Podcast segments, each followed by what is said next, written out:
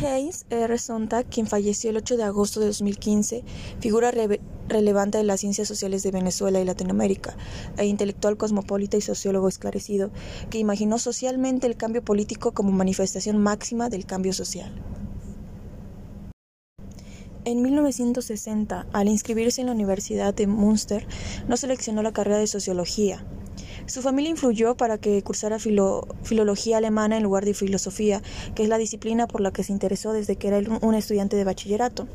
Los filólogos que ocupaban cargo de profesor en educación secundaria tenían estabilidad laboral, que el clan Sontag juzgaba condición indispensable para que Heinz ganara la vida. Él estuvo de acuerdo en cursar filología, pero por razones diferentes a las que alegaba su familia. Tenía sus propias ideas y sueños de una vida llena de ocupaciones intelectuales. Haynes escuchó la clase inaugural que Chelsea dictó en un auditorio atiborrado de estudiantes. Era un sociólogo influyente de 48 años que había investigado sobre las instituciones, los cambios en la familia alemana, la educación escolar en la sociedad industrial y la sociología de la sexualidad. Su prestigio académico lo acrecentó la publicación del libro La generación escéptica, que analizaba el comportamiento de los jóvenes alemanes que vivieron la transición del nazismo a la República Federal. De esta clase magistral del Chelsea, Haynes dijo, no, no me acuerdo de qué estaba más fascinado, del hombre fornido, con pelo gris, despeinado, con sus gestos histroénicos, y su cigarro, cuyo humo daba vueltas que, de alguna manera, aclaraban las ideas que exponía, o de estas últimas, porque dirigían mis pensamientos hacia campos y áreas que no había descubierto antes.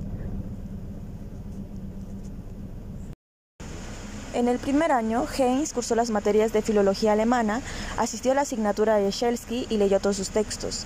Dijo, al término del semestre, a finales de julio de 1960, llegó la hora de la verdad. Confesé a mi padre mi pasión y obsesión por la sociología y mi decisión de hacer de ella mi carrera universitaria y mi profesión porque la consideraba realmente mi vocación. Este habló con Shelsky para averiguar los motivos que movieron a Haynes a abandonar los estudios de filología, pero en definitiva no se opuso. Lo apoyó y le dijo que si en el futuro esa carrera no le aportaba ingresos para mantenerse, ya considerarían qué hacer. El espaldarazo paterno nunca lo olvidó. Shelsky era cabeza de un grupo de profesores, de asistentes de investigación, de conferencistas invitados y profesores eméritos. A los mejores estudiantes los reunían en una casa sin que faltaran las salchichas y las cervezas. Haynes dijo sobre estas convocatorias.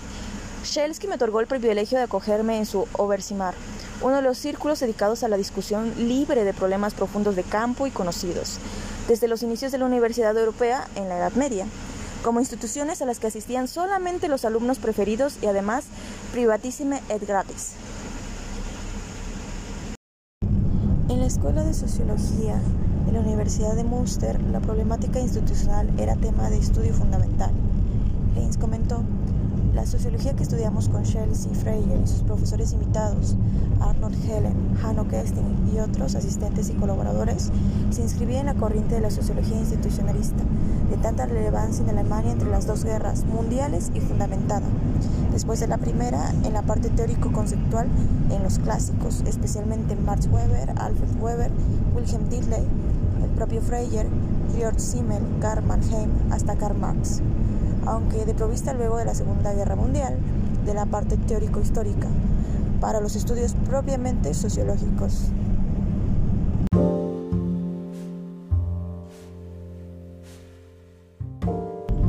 Sobre el interés de sus profesores por la sociología institucionalista, anotó, tal vez por la ruptura que marcaba la década de los 30 para la sociedad alemana, quizás por la necesidad de nuestros profesores de sustraerse del examen de su propia biografía en ese periodo y de su papel en el mismo.